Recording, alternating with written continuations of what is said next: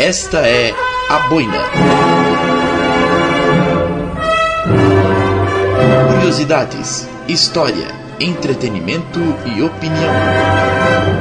Muito além de uma simples notícia.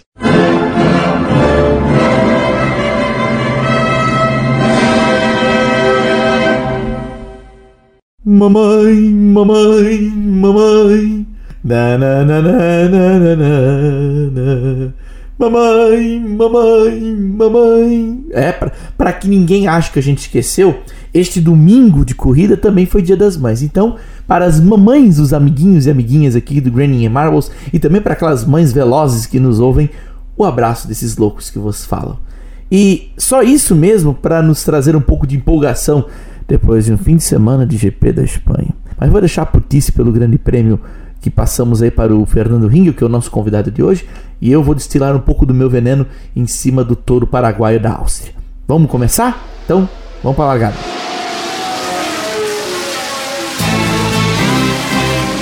Raining and Marbles.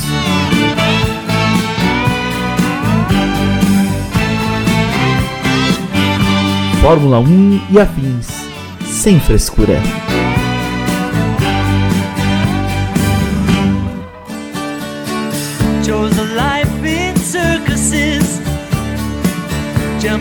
Então, pessoal, beleza? Saudações a todos e à vontade. Eu, André Bonomini, tenho o privilégio, o prazer inenarrável de mais uma vez receber vocês aqui para o Graining and Marbles, episódio de número 4. Sim, a quarta etapa do Mundial 2021 da Fórmula 1. Desta vez, rebarcando nas terras de cabeça quente, pessoal que dizem que é sempre nervosinho, sempre esquentado, aquela terra onde o pessoal corre dos touros em Pamplona, onde se molha de vinho na festa de São Firmino, aquele lugar onde tem Real Madrid, Barcelona, onde tem Julio Iglesias, onde tem uh, gente dançando flamenco, onde tem Catalunha, País Basco. Estamos na Espanha, mas só isso para empolgar a gente, porque falar de Barcelona uh, dá um sono compulsório que não dá para mentir, tá? Embora a corrida teve seus lances interessantes, para a gente comentar aqui como serão feitos, naturalmente, comigo e com meu querido sócio, o grande gaúcho, o maior de todos de Porto Alegre, Roberto Taborda.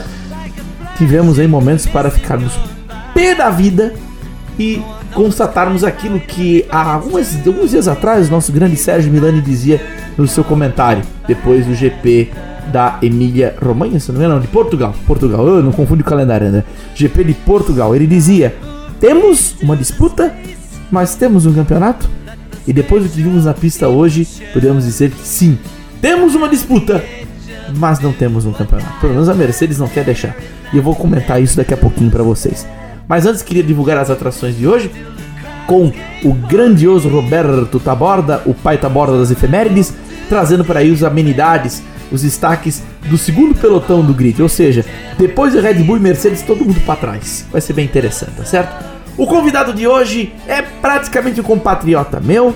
Trago para vocês aqui a voz e a caricatura da vida de Fernando Ringel, o Milor Fernandes Iguabiruba, que vai contar um pouquinho das suas impressões escrachadas sobre o GP da Espanha. Por isso que eu não tô tão puto com a pista agora, porque quem vai ficar doido com a pista é o Ringel, eu vou deixar ele assim. E no nosso quadro Histórias, Historietas e Coisas do Tipo, a voz de Mirto Rubinho nos leva a 1951, Pedralbes, a primeira corrida na Espanha. Será que Pedralbes era mais legal do que Barcelona? Não sei. E um detalhe muito sórdido que eu vou contar para vocês depois que o Mirto contar a história, tá certo? E tenho notícias muito legais pro pessoal que gosta do Graninha Marbles.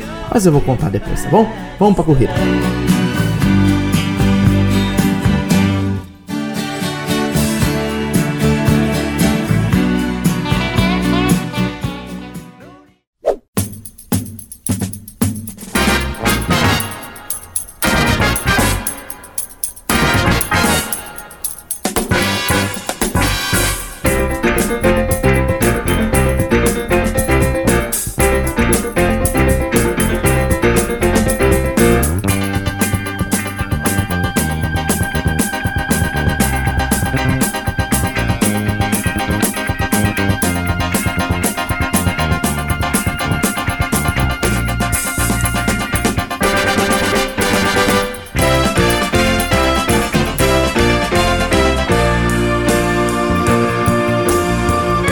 Essa pergunta no sábado, quando Lewis Hamilton cravou a pole.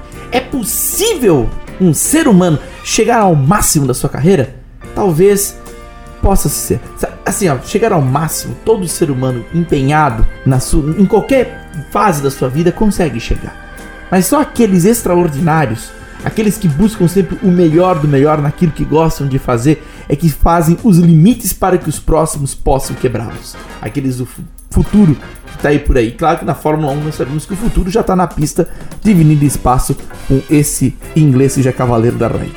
Lewis Hamilton sem limites, sem poles, sem nenhuma forma de perder a calma na pista e sem ter medo de ter uma equipe bamba atrás dele. Porque foi um fim de semana não apenas de Lewis Hamilton, que ganhou mais uma, obviamente, a vitória de número, se não me engano, 98. Ele perdi a conta até chegar no 100, porque tá para chegar em três dígitos também nas vitórias. O patrão, como disse Sérgio Maurício nos seus acessos de glorificação da persona desse piloto. Hoje, hoje, esse domingo que eu tô gravando esse podcast, não é apenas o dia de Lewis Hamilton na pista. Ele faz a diferença. Ele é um piloto talentoso, ele é um piloto sobrenatural, é um cara que anda além do que qualquer outro piloto na sua geração pode andar hoje. Mas também foi dia da Mercedes, que provou que equipe ganha corrida assim. Uma frase muito conhecida de todos os fãs do automobilismo é que o automobilismo é o esporte individual mais coletivo que existe. Não basta você ter um piloto bom e uma equipe ruim ou uma equipe boa e um piloto ruim. A combinação dos dois fatores bem alinhados é que faz doje a Mercedes uma verdadeira potência, sinônimo da eficiência na Fórmula 1, superando, eu até exagero nesse, nesse meu adjetivo, nomes do passado. Vamos lá, a Ferrari do início dos anos 2000, a Williams de 92, 93 com carros de outro planeta, a McLaren no meio da década de 80, uh, ah, outras operações que enchiam os olhos de, de, daqueles que gostam do automobilismo cabeça, estatística, construído ponto a ponto, pensando uma corrida como fosse quase uma missão de Segunda Guerra. Lewis Hamilton largou na pole, perdeu a A para Max Verstappen na primeira curva. Aliás, o Max fez um corridão hoje, mas daqui a pouco entra no, no, no mérito da Red Bull. Só que o Lewis inteligentíssimo e já prevendo que poderia isso acontecer, a equipe já tinha na mão, aqui ó, vamos fazer isso. A cartilha estava na mão. A estratégia foi meticulosa, foi pensada a sério. Não à toa, Lewis Hamilton chegou em Verstappen em dados ou menos a prova, em alguns intermédios de stint, mas não passava. E na hora que precisou mesmo, quando viu que a Red Bull arriscou uma segunda parada que talvez não precisasse, Lá estava Lewis Hamilton com pneus melhores, voando na pista. Um verdadeiro nó tático que deixou a Red Bull estarrecida sem saber o que fazer e como fazer, que deixou Max Verstappen vendido sem ter uma opção de pneu. E quando foram ver, faltando mais ou menos 10 voltas para o final, repetiu-se a cena de da Hungria em 2018, se eu não me engano, 2019. 2019, exatamente. Quando Verstappen tinha corrida na mão, a Mercedes aplicou no tático e o Hamilton que veio de lá do fundão voando, voando até chegar no grande clímax que foi a ultrapassagem. Um verdadeiro momento de extasio para quem gosta desse tipo de automobilismo. Mas para quem gostaria de ver a Red Bull reagindo e dando a cartada final nesse meio desse nó tático, foi uma verdadeira frustração. Hamilton, o primeiro, merecido, vitória fantástica. Mais uma para o currículo. Logo, logo são três issues nas vitórias também. É o Olimpo. Parece ser o máximo. Não tem como um piloto sair disso. Talvez Hamilton não possa não estar no grid ano que vem, mas ele talvez não precise de mais nada se chegar ao oitavo título. Verstappen o segundo, daqui a pouco eu falo da Red Bull. Bottas o terceiro, procedimento padrão de Valtteri Bottas, e já deve estar sentindo que a corda está no pescoço. O que ele fez no meio, que Hamilton só teve dois momentos um pouco mais apertados. Antes da primeira parada, quando até nós que estávamos vendo a corrida imaginávamos ah, o Mazepin acabou de acabar com a corrida do Hamilton. Atrapalhou o Hamilton, de verdade. Aliás, o que, que o Mazepin não atrapalha? Jacaré no banheiro atrapalha? É você não conhece Nikita Mazepin. Mas foi o Mazepin e foi na tentativa de passar o Bottas de forma amigável. Ele apertou o Hamilton naquela curva, com certeza, e perdeu um pouco de tempo. Bom, se bem que para Hamilton perder tempo tem que passar cinco vezes na fila. Hamilton, Verstappen, Bottas, uma das duplas, o trio que mais repetiu pódios na história da Fórmula 1. Leclerc o quarto, Pérez o quinto, Daniel Ricardo de McLaren num bom fim de semana em sexto, Carlos Sainz o oitavo, Norris o Carlos Sainz o sétimo, Norris o oitavo, Esteban com o nono e Gasly o décimo. Dessa turma o Taborda vai cuidar daqui a pouquinho.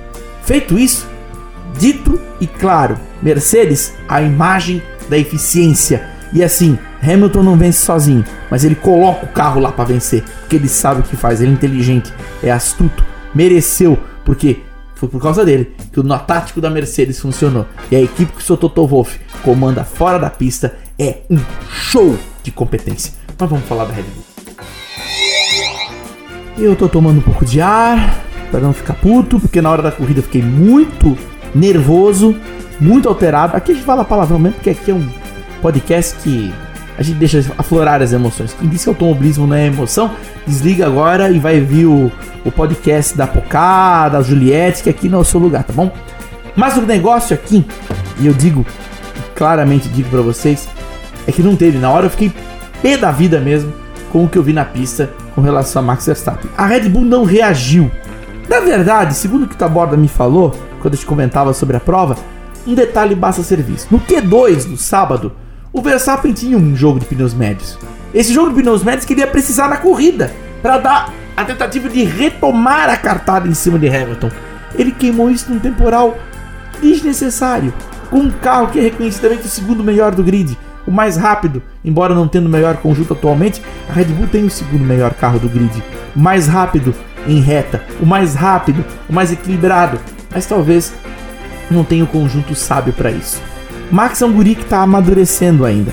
E essas demonstrações de forças desnecessárias só fazem a Mercedes pensar melhor o seu fim de semana de acordo com os erros da Red Bull. Foi o que aconteceu. Na hora que o Max precisava de um jogo de pneus médios para fazer uma nova parada e dar sua cartada na hora certa, a Red Bull confiou demais na demonstração de força antes da hora. E quando foi ver, como é que vou parar? O que, que eu vou fazer agora? Vou jogar o Verstappen na pista como? Em vez de parar na hora que precisava parar para ter pneus melhores até o final da prova, Verstappen foi segurando e nós todos olhando para a cara do outro, perguntando atônitos: Tá, Red Bull vai parar quando? Eles vão fazer uma parada? Eu olhava para alguns amigos meus, o grande Rodrigo Giacometti, lá da União FM de Novo Hamburgo, nossa matriz, olhava para mim e perguntava: Tá, mas já era para Verstappen ter parado, tchê? Mas era para ter parado. Era óbvio que a Red Bull tinha que ter tentado alguma coisa. Não tentou! A equipe de Christian Horner ficou olhando a corrida passar e não sabia o que fazer, porque sabia talvez que o nó tático tinha sido dado estavam enforcados. Mas mesmo assim tem que tentar alguma coisa, algum ato desesperado. A Red Bull sentou, desaprendeu a fazer estratégia. Taborda vai comentar com vocês daqui a pouco, mas alguém disse no Twitter: será que era o Vettel o estrategista? Talvez porque Verstappen é um piloto rápido, até mais rápido que Vettel, se for ver. Mas infelizmente, a Red Bull sozinha não conseguiu pensar em como sair disso. Verstappen fez o dele na pista, chegou em segundo, inevitável. Não tinha o que fazer quando o Hamilton encostou e cresceu no retrovisor. Agora, infelizmente, Max Verstappen foi vítima do bendito nó tático que a Mercedes foi dar. É complicado? É complicado engolir. Afinal de contas, o próprio Max depois da corrida olhou para si e disse: Eles têm o melhor carro, o que, que nós podemos fazer? Não tem o que a gente poder fazer. É cedo ainda para Red Bull jogar a toalha? Talvez. Verstappen tava no calor do momento, tava puta, cara. Não tem, eu também ficaria.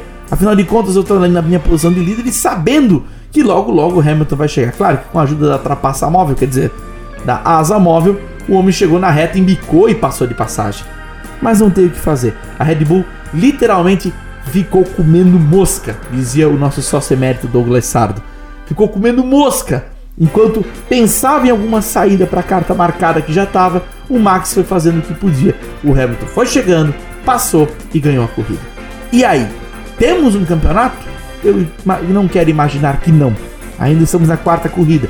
A próxima é Mônaco. E Mônaco, assim como a Espanha, quem larga na frente decide muita coisa. Ainda mais correndo na sala de estar como é correr no Principado. Então, se a Red Bull sentiu aquela luzinha acendendo, é bom levar a sério que não tem o melhor carro porque não tem o melhor conjunto, não tem uma equipe imbuída de fato. E outra, a Honda tá indo embora para da Fórmula 1. A Honda quer um título. Seria bom a Honda repensar se por acaso tivesse uma condição melhor. Vamos trabalhar, Red Bull. Onde é que tá aquele empenho no tempo do Vettel? Onde é que tá aquela forma de pensar a corrida antes de qualquer um. Esqueceram numa gaveta do tempo perdido? Preferiram ouvir o caolho Helmut Marko dando as suas alfinetadas aos seus talentos, como Tsunoda já tem levado e tudo mais. E eu não duvido que o Pérez também tá tomando algumas do caolho que pouco fez na Fórmula 1.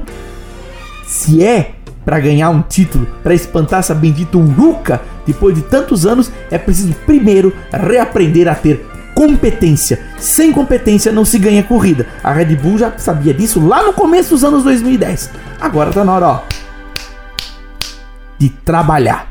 Entendeu? Bom, acho que já destilei aqui o meu veneno. Né? Eu tava precisando falar, ainda assim, falei bem comedidamente, senão vocês iam ver eu falar um monte de palavrão e não quero aqui ficar enchendo as orelhas de vocês com palavras de baixo calão. Até porque a Fórmula 1, como futebol, também proporciona momentos em que a gente lembra da mãe de alguns pilotos e algumas personas ali da pista.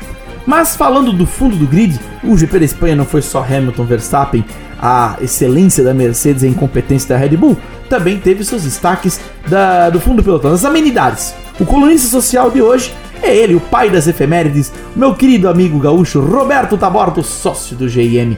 Roberto Tabordo, o microfone é seu, por favor.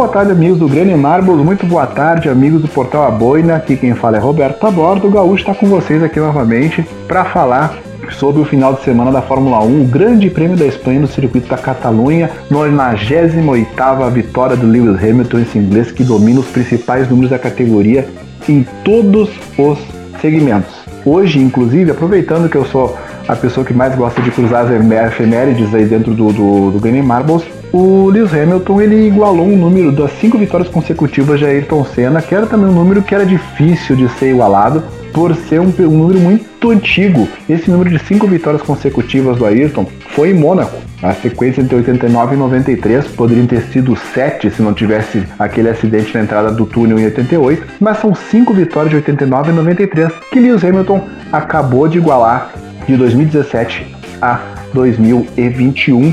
Cinco vitórias consecutivas de Lewis Hamilton no circuito de Barcelona, dominante completamente, a Mercedes dominando novamente, como nós falamos há um tempo atrás. A Red Bull tem o carro mais veloz no momento na Fórmula 1, mas o melhor conjunto é o da Mercedes e ainda tem Lewis Hamilton. Comparação, lembrem da temporada 2003. A Williams tinha um canhão de treino, um carro velocíssimo. Juan Pablo Montoya e Ralf Schumacher fizeram muitas poles, mas chegava na hora da corrida a Ferrari sumia na frente da Williams. É muito parecido, apesar que hoje a diferença Lewis Hamilton e Max Verstappen é bem menor do que era de Schumacher para Montoya naquele momento. Um toquezinho antes da gente entrar na minha parte do comentário. Acalme a tranquilidade, Max. No final da corrida, na hora das entrevistas coletivas que hoje foram lideradas por Johnson Button, me deixou com uma pulguinha atrás da orelha. Eu não sei se Max já não tá sabendo do seu futuro para 2022 e com isso não tá também querendo comprar muita briga. O Max está amadurecendo, eu sou um crítico dele, eu não vejo ele com todo esse potencial para ser um campeão do mundo, mas de repente, por ser talvez a principal estrela do momento na Fórmula 1, e a gente sabendo que o Lewis Hamilton já está há muito tempo na categoria e pode a qualquer momento largar o cockpit da, da Mercedes, e tendo em Valtteri Bottas um segundo piloto nada confiável, por que será que Max está tão calmo? Será que tem coisa por aí? Vamos ver. Mas hoje eu vou falar do pessoal que fica lá no fundo do grid, o pessoal que dá o tempero na corrida. Eu vou começar do fim para o começo, porque a gente vai falar novamente de Nikita Mazepin e da Haas. A Haas que hoje faz aquele papel que já foi durante muitos anos da Ocela, foi durante muitos anos da Colônia, durante muitos anos da Minardi, agora na parte mais, é, mais moderna, digamos, da Fórmula 1. E hoje a Haas é quem faz esse papel do fim de, do grid, aquela equipe que encerra o grid. O, o Mick Schumacher fez uma largada muito boa, superou as duas Williams, andou na frente dos dois Williams enquanto pôde, mas foi superado, obviamente, pelo George Russell e brigou a corrida inteira com o Latifi. Ótimo, é isso que ele tem que fazer, pegar quilometragem, brigar lá atrás, brigar limpo. Tanto é que tu não viu nenhum tipo de é, de polêmicas, de toques, de freadas, travadas. Não, muito bom. É isso que o Mick Schumacher precisa para se desenvolver na categoria. Enquanto Nikita Mazepin tomou mais um ponto Eu acho que é uma coisa que a gente já tá já ficando meio viciado em falar que Nikita Mazepin foi chamar a atenção, Nikita Mazepin tomou mais um ponto na categoria. O Lance Stroll nos treinos é, fez até um gesto, aquele famoso gesto do dedo médio pro, pro Nikita Mazepin. O Charles Leclerc também criticou Nikita Mazepin. E o que parece é que a FIA, para evitar um choque maior entre a categoria e a equipe Haas e o próprio pai do Nikita Mazepin está cozinhando o galo em forno morno. Deu mais um ponto e a próxima prova é em Mônaco, onde qualquer deslize pode ser muito prejudicial. Vamos lembrar na prova que teve em que o pastor Maldonado bateu com, eu não lembro se foi com Mark Stilton ou se foi com Julie Bianchi, mas foi com uma das, das Marúcia e simplesmente interrompeu a pista. É, então é, o Mônaco é um negócio que tu não pode errar. Vamos ver como é que vai se comportar o russo por lá. Mas uma coisa me chama a atenção na corrida. É, ele, obviamente, muito bem orientado, cobrado, ele começou a sair da, da, da linha de, de, pista muito rapidamente. Ele acabou 35 segundos atrás do Mick Schumacher, que foi o penúltimo, seu companheiro de equipe. 35 segundos, imagina, no mesmo carro, teoricamente, na mesma condição de pista, a Haas foi a única equipe que tomou duas voltas. Vamos ver como é que vai ser. Ele parece que está muito preocupado em não atrapalhar. Se ele tivesse começado assim desde o começo do ano, talvez ele estivesse numa situação um pouco mais calma dentro do circo. Ele tomou mais um ponto no final de semana porque atrapalhou Lando Norris na classificação. Quem viu a imagem viu que ele estava numa fila fora do traçado e de repente ele decidiu entrar na curva. Decidiu entrar na curva e Lando Norris vinha em volta rápida acabou sendo atrapalhado. Vamos ver o que a Haas vai fazer. A Alfa Romeo chamou a atenção com o Kimi Raikkonen fazendo um instint de 37 voltas com pneu médio. É, o, Kimi conseguiu é, guardar muito pneu, pneu médio que era o principal é, o principal pneu para o final de semana para as maiores das equipes. O pneu duro perdia muita potência e o pneu macio degradava muito rapidamente. O Kimi fez 37 voltas com pneu médio. Até brigou, brigou bastante no meio do, do grid. Não conseguiu pontuar, mas é bom ver o Kimi Raikkonen ainda muito bem na categoria. E o Giovinazzi foi o autor do papelão no final de semana. Coitado, ele não, né? Mas a equipe Alfa Romeo, né, numa, num pit stop digno de Esteban Tuero na Argentina 98, descalibrado indo pro carro, aí os caras viram, trouxeram de volta, foram, voltaram. Foi um caos. Foi um caos. Alfa Romeo, como sempre, deixando a desejar nas pistas. Williams, uma prova hum, bem tranquilo, sabe, sem destaque nenhum, a gente não viu nada, o Williams foi pouco citado na, na transmissão, o George Russell passou por Q2, como é o lugar dele, de, digamos, quase que de direito já, costumeiro, o Latifi se embretou bastante lá com os, com os Haas, não conseguiu uma, uma boa evolução, mas não era uma pista para Williams. A Williams, lembrando que tem um carro que tem uma aerodinâmica muito agressiva. A Williams está buscando, nesse momento, talvez um destaque mais midiático do que desempenho. Como assim? Ela quer aparecer de novo, ela quer um Q2, daqui a pouco beliscar um Q1, que eu acho que ainda vai vir um Q1, falar nem um décimo, ok, mas beliscar um Q1, voltar a ser visto, o George Russell tem condições de fazer isso, mas tem pistas que ela vai andar muito bem, tem pistas que não vai andar muito bem. Eu creio numa Williams muito forte, por exemplo, em Paul Ricard, eu vejo a Williams muito forte na Áustria, eu vejo a Williams muito forte em Monza. São circuitos de maior velocidade onde a aerodinâmica vai fazer diferença, essa aerodinâmica deles agressiva. Então foi uma corrida que a Williams passou meio que desapercebida no meio do grid, tanto com o George Russell como com o Nicolas Latifi. Aston Martin é outra também que foi muito apagada. Acho que o momento que ela mais apareceu no final de semana foi quando o Stroll, na briga com o Alonso, acabou passando por fora do local que devia voltar, mas como ele passou em cima dos quebra-molas, enfim, ele ficou com o carro meio descontrolado. Eu creio que isso acabou passando batido pelos comissários e ele nem pontou, acabou em 11, então não vai ter modificação nenhuma para ele no campeonato. A Aston Martin é um caso que a gente tem que começar a relevar pelo seguinte: Aston Martin voltou para uma posição em que a Force India tinha, que era uma equipe de meio de grid beliscando ali de vez em quando, só que a Force India estava se acostumando a passar por Q3 com certa facilidade. Digamos que a Aston Martin hoje é a equipe que era a Force India talvez em 2016, 2017, por aí, antes de virar o Racing Point, antes de virar uma equipe muito competitiva. É aquela equipe que beliscava, Nada mais do que isso, a gente tem que deixar bem claro isso. A Aston Martin hoje não é uma mega equipe na Fórmula 1. A Aston Martin hoje é uma equipe em evolução para quem sabe ser uma equipe grande na Fórmula 1. Eu acho que o posicionamento vai ser esse. É, usando uma frase que o próprio Boino usou há um tempo atrás, O ano passado, a Racing Point era uma Mercedes pintada de rosa. Esse ano, a Aston Martin é uma Racing Point pintada de azul, de, de verde. Então, é um carro que está desenvolvendo. O Vettel está sofrendo um pouco, principalmente nas classificações. O Stroll já está um pouquinho mais solto. Mas tá bacana, vamos ver o que, que vai acontecer. Não dá para esperar muito e eu acho que agora, já na quarta prova, já dá para você dizer que realmente não tem o que fazer. Essa é a Aston Martin esse ano.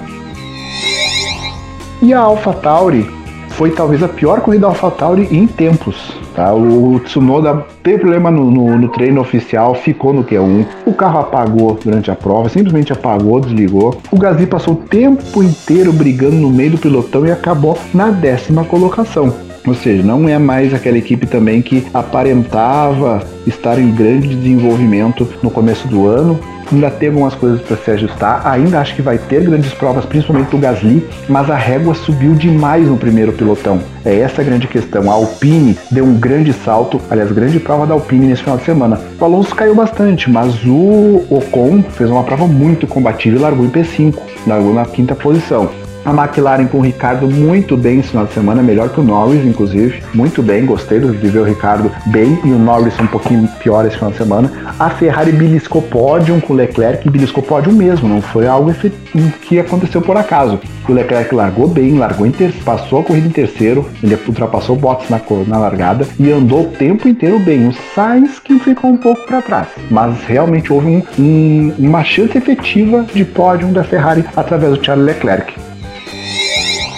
E fica aqui o meu ponto é, de destaque para o estrategista da equipe Mercedes, que deu um baile na Red Bull, quem diria? Eu li uma frase hoje de manhã no, no Twitter dizendo: será que o Vettel, que era estrategista da Red Bull, porque quando ele saiu a coisa desandou? E olha, dá para desconfiar, porque é impressionante como o carro da, como a Mercedes conseguiu dar um baile estratégico na Red Bull hoje. Lendo agora à tarde algumas colunas, é, ficou claro que todo mundo notou como o, a Mercedes chegou até a Red Bull no primeiro, no primeiro stint, principalmente o, o Hamilton chegou no Verstappen, mas não passou. E no segundo inverteram a tática. No primeiro pit stop, a, a, o Verstappen parou antes que o Hamilton. E o Hamilton, no segundo, adiantou a parada, foi para trás, botou pneu e veio para cima. O Verstappen não tinha que fazer.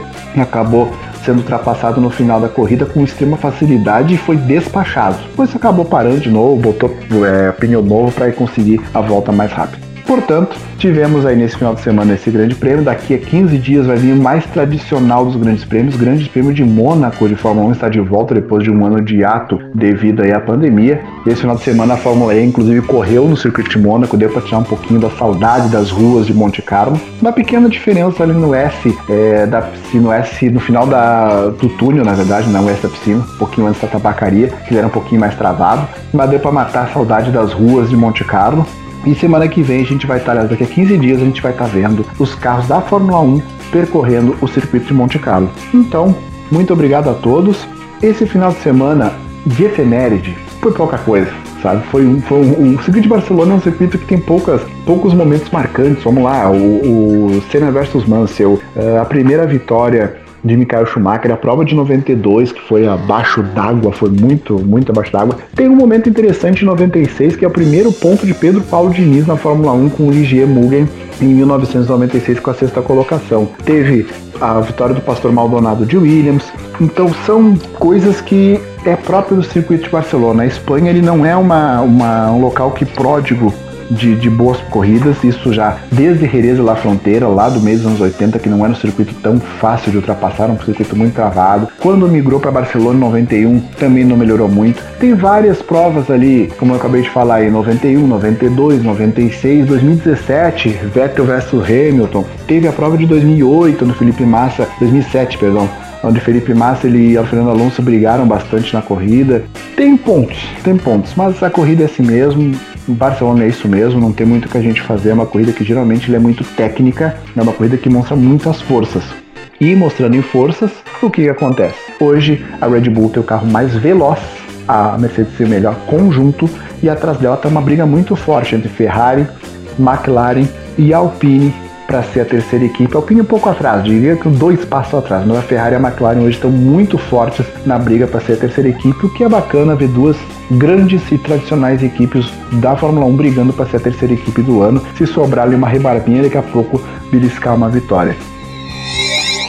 Para a gente encerrar, portanto, Sérgio Pérez novamente apagado, largou mal, perdeu a volta rápida no treino, ficou com apenas uma oportunidade, brigou, subiu, chegou num P5, praticamente no lugar que ele poderia chegar, vamos dizer assim, se for considerar Mercedes Red Bull, seria um P4, chegou em P5 atrás do Charles Leclerc, mas tem que ficar esperto. Pessoal, próximo final de semana teremos novidades no Green Marbles, poderemos ter novas transmissões e na próxima próximos 15 dias teremos Fórmula 1 e teremos 500 milhas de Indianápolis também chegando por aí e a gente tem que ficar esperto. Valeu, muito obrigado a todos e até a próxima semana.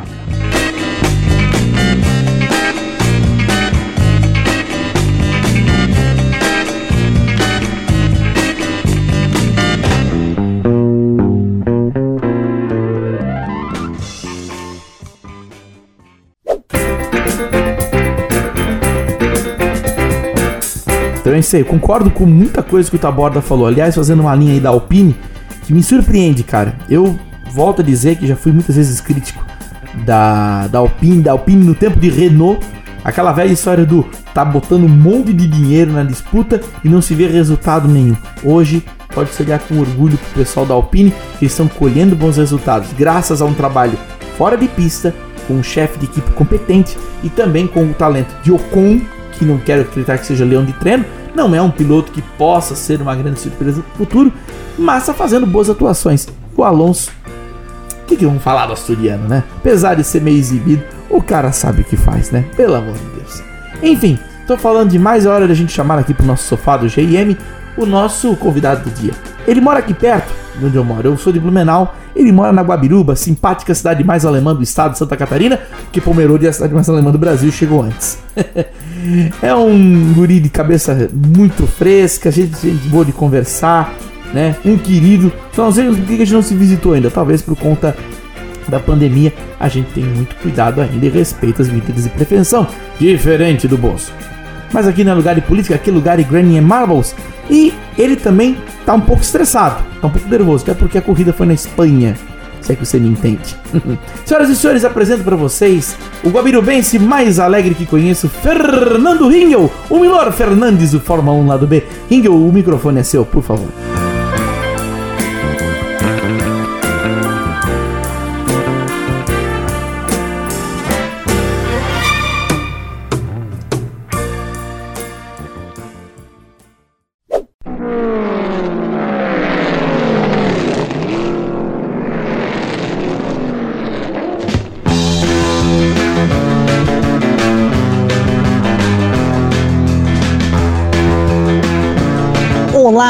Tudo bem? Aqui não é o Domingo Espetacular da Record, mas a gente também fala com a voz anasalada. Queria mandar um abraço especial para o meu amigo Roberto Taborda e para o meu amigo André Boinamini. Eu sei que o sobrenome não é esse, mas o apelido é Boina, né? Então vamos de André Boinamini mesmo. Eu venho da República Democrática do Ayrton Senistão, um lugar onde sempre chove no domingo, para trazer o, alguns dos destaques do Grande Prêmio da Espanha, ou seja, não são exatamente boas notícias.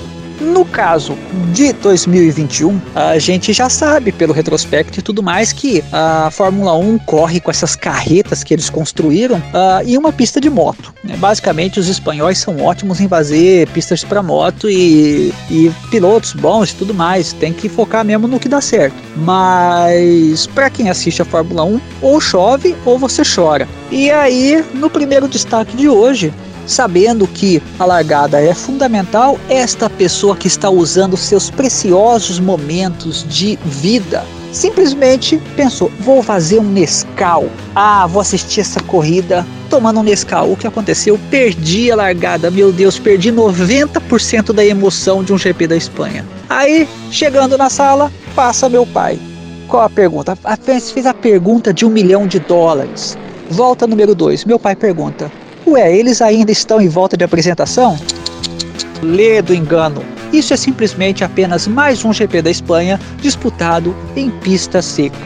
Agora, no que diz respeito ao desempenho do pessoal em pista, fico imaginando no quanto deve tremer a mão do Helmut Marko vendo os pilotos da Red Bull e da AlphaTauri principalmente pilotos da AlphaTauri, né? O que negócio realmente está andando para trás por ali e só sobra mesmo a aposta do Helmut, que é o Verstappen, que realmente justifica o salário, toda a atenção e tudo mais. Realmente ele, o cara anda mais do que o carro e tudo mais, né? Enfim. Mas eu fico imaginando o quanto esse cara já deve estar tá pensando em colocar outros pilotos ali, ali nesses, nesses três, nessas três vagas que a Red Bull ainda tem na Fórmula 1. Né? Eu só fico pensando que daqui a pouco vai faltar piloto para esses carros, que ninguém mais vai querer. Eu acho que se a gente olhar, se alguém observar o Helmut Marko ali no celular durante a corrida, a mão dele deve tremer tanto, o pessoal deve pensar que o cara tá com Parkinson. Eu acho que a mão dele só não treme mais do que as pernas do Sérgio Pérez, porque assim, um cara gente fina, um cara esforçado, um cara que é um bom piloto e estava injustamente desempregado no final do ano passado. Ganhou essa boa chance, só que uh, a gente tem que olhar com um pouco de ceticismo por causa da situação do carro número 2 da Red Bull. Então, o Checo Pérez é um cara que, na, a meu ver, foi tremendamente injustiçado na, na, na, McLaren. A única chance realmente que ele teve, e não foi uma chance porque foi com um carro médio, e ele andou de acordo com o carro, e algumas vezes, inclusive, andando bem ali, é, um pouco mais rápido que o Button algumas vezes. Então, o que a gente está vendo é um desempenho é, normal para o carro número 2, embora o Checo Pérez seja um bom piloto, e mais uma vez chegou quase um minuto atrás do Verstappen, o que não é exatamente um crime, mas em uma equipe que tem um cara como Helmut Marko ali, é, isso é péssimo. Eu só fico pensando se eles vão achar alguém que vai topar sentar no carro número 2 da, da RBR. No mais, os três campeões pagando mico, né? O Alonso, o Raikkonen e Vettel hoje em dia faturando mais dinheiro do que ganhando pontos. E o Verstappen, não entendi direito, acho que ninguém entendeu direito o que aconteceu com a RBR, enfim. Uh, o fato é que o Hamilton, ele é um tipo de GCara ou GCará, você lembra disso, né? Para você que, como eu, é campeão mundial de Super Monaco GP, era aquela desgraça daquele cara que vinha e não tinha jeito de ganhar dele. Ele vinha e pegava o melhor carro para ele mesmo. Então o Hamilton é esse cara. Ele acaba ganhando a corrida. Então na minha cabeça eu já esqueci que o Hamilton existe e eu foco no resto. Quando ganhou do Hamilton, uhul! Se não ganhou, ok, né? A vida que, vida que segue. Bom, eu acho que é isso. E este devoto de São Jean Alesi se despede com uma última notícia. Presta atenção porque é importante, hein? Sabia que a próxima corrida da Fórmula 1 não vai ser em Barcelona? Meu Deus, hein? E olha só, ainda tem uma outra notícia, e essa é boa, hein? Sabia que o próximo Grande Prêmio da Espanha só vai acontecer no ano que vem? Nossa Senhora, hein? Veja como o otimismo muda o mundo. Então, este devoto de São Gialesi se despede de você. Eu sou Fernando Ringel e vou me recolher aos meus afazeres aqui na República Democrática do Ayrton Senistão, um lugar aonde sempre chove no domingo. Um grande abraço e até qualquer hora.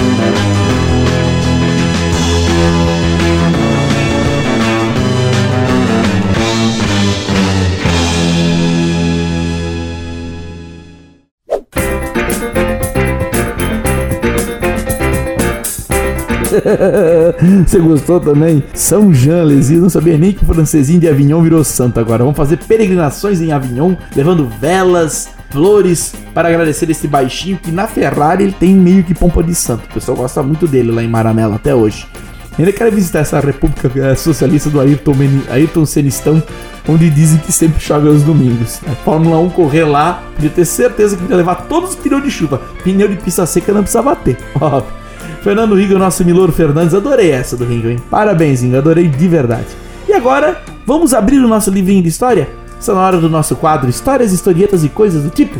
Com ele, o nosso contador de histórias favorito, que gravou isso meio que na câmara, não sei do que que ele falou uma vez, da General Motors, onde faz os seus trabalhos no dinamômetro. Senhoras e senhores, Milton Rubinho para o deleite de vocês, de volta a 1951. E tem um detalhe sórdido no final dessa história. Mirto, por favor, conta aí.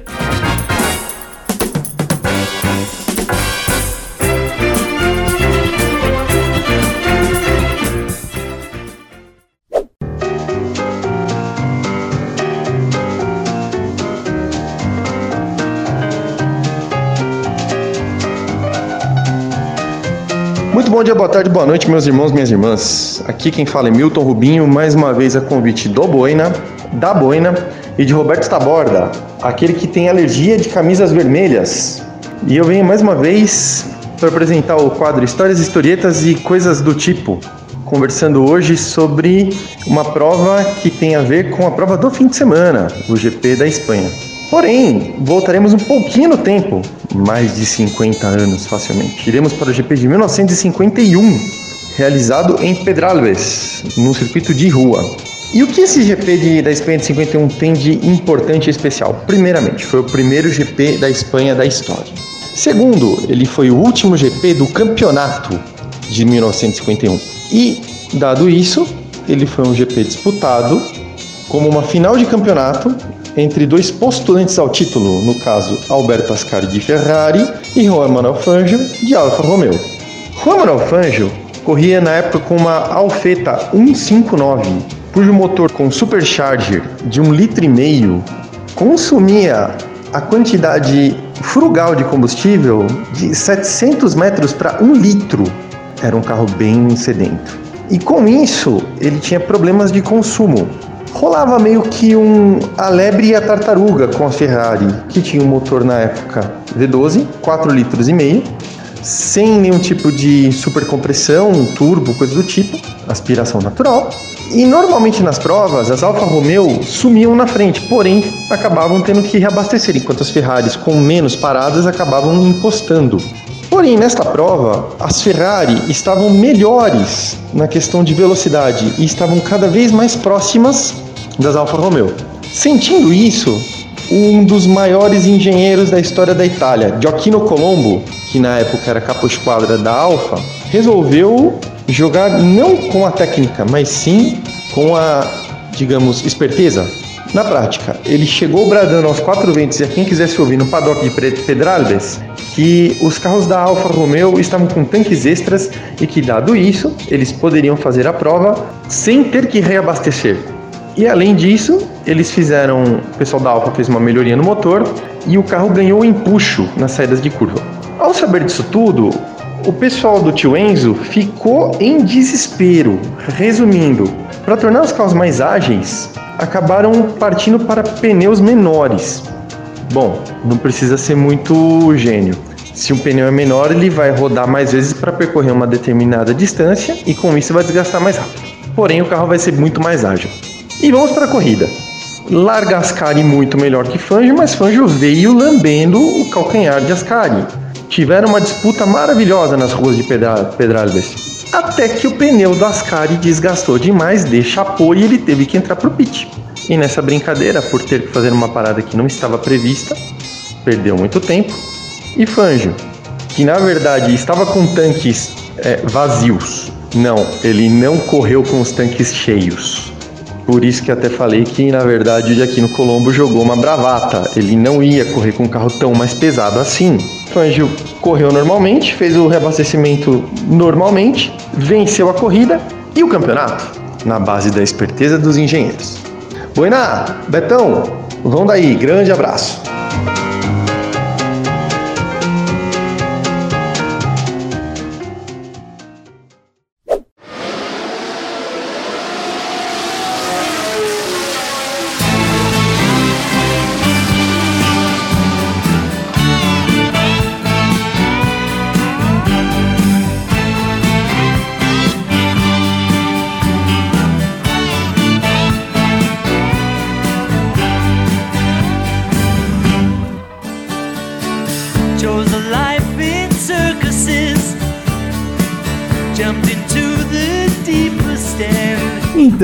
Senhoras e senhores, aliás, eu tava prometendo, depois que ouvimos o Milton nessa história deliciosa de 1951 aí do GP da Espanha em Pedralbes, detalhe, vocês viram como a Alfa Romeo ganhou o título daquele ano com o Juan Manuel Fangio. Ainda mais vale se dizer que foi o primeiro título de Juan Manuel Fangio dos seus cinco, ele que por muitos anos foi o intocável da história da Fórmula 1 argentino, Juan Manuel Fangio. Ah, vocês viram a destreza, a esperteza da Alfa Romeo em dar um nó na Ferrari durante a corrida, né? Jogou a bravata. Enfim, não foi mais ou menos o que a Mercedes fez? a expertise, a inteligência de jogar com a esperteza na pista para dar um nó no seu adversário? Pois é, a história não podia ter casado melhor. Mas sabe qual é o detalhe mais sólido? Ouve aqui. Mirto gravou isso na sexta-feira, ou seja, dois dias antes da corrida. Eu acho que vou dar meu cartão de Mega Sena pro Mirto preencher umas seis dezenas, ver se eu ganho também. Eu racho com ele, não tem problema nenhum. Mas o bicho é muito bom de previsão, né? Muito bem, senhoras e senhores, o Granny Marbles poderia dizer aqui que a gente se encontrar apenas agora, só depois do Grande Prêmio de Mônaco. É, a próxima prova, a quinta do Mundial. Nós vamos estar de volta à Riviera, a Riviera, aquela região da Cor d'Azur, coisa mais linda. Eu estou confundindo o mapa aqui, Riviera com Cor d'Azur. Dane-se, mas é bonito de qualquer jeito. O país que tem menos gente monegasca do que outra coisa, a casa do Charles Leclerc e de tantos outros que gostam de riqueza, Vamos a Mônaco. Mônaco não estava ano passado por conta da pandemia. Está de volta o principado mais querido do calendário. Corridas lá que existe desde a década de 20 e que nesse próximo dia 23 de maio cedia mais uma edição do Grande Prêmio de Mônaco. Então, para nós brasileiros, que a gente fala de Mônaco, a gente volta lá para a República do Ayrton Senistão. Com certeza, lembrar de seis vitórias do Beco não é fácil. Mas vamos lá. Dia 23 de maio tem Grande Prêmio de Mônaco, mas o Granny Marbles volta antes. Dia 15, anote aí, dia 15 de maio, vai voltar no facebook.com.br blogaboina o Granny Marbles Corridas Clássicas. Como eu tô feliz de dar essa notícia para vocês. É a nossa releitura de grandes corridas, de grandes momentos do automobilismo. Já fizemos de Fórmula 1, já fizemos de Fórmula Indy e vamos voltar na semana que vem, então dia 15, nessa semana agora que você vai ouvir o podcast, ou se você vai ouvir esse podcast depois da corrida, é só procurar no facebook.com/blogaboina para ver qual foi a primeira corrida. E você está estranhando que eu não vou dizer o nome da corrida? A regra é essa. Você só sabe da corrida na hora da transmissão. Aqui é suspense puro. E é corrida boa, pode crer, tá? Mas uma que não é mistério nenhum é dia 29 de maio, 9 horas da noite. No dia 15 é 9 e meia, mas dia 29 é especialíssimo, é às 9 da noite, com as 500, especial das 500 milhas de Indianápolis, no Granny Marbles Corridas Clássicas. Nós vamos rever uma prova que já está sendo escolhida pela produção. Bem legal, bem bacana e já vou dar uma pista. É vitória de brasileiro, tá bom? Muito bem. Próximos comentários, então, como eu falei, depois do Grande Prêmio de Mônaco no dia 23 de maio. Final de semana bem legal de volta ao Principado. Eu espero vocês então no Face, dia 15, a partir das 9h30, com a volta do Granny Marbles Corridas Clássicas, tá bom? Eu sou André Bonomini, siga a Boina no facebook.com.br blogaboina e arroba, blog, e arroba blogaboina no Instagram. Um girassol para você, forte abraço e até o próximo. Tchau.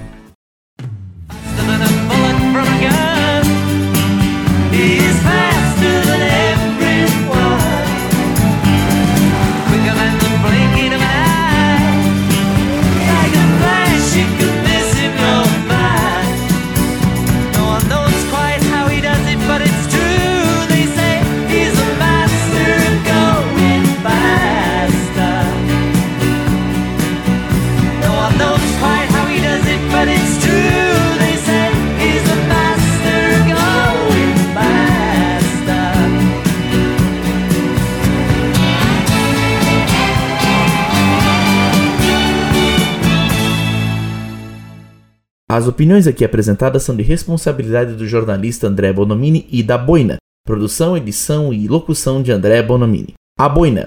Curiosidades, história, entretenimento e opinião. Muito além de uma simples notícia.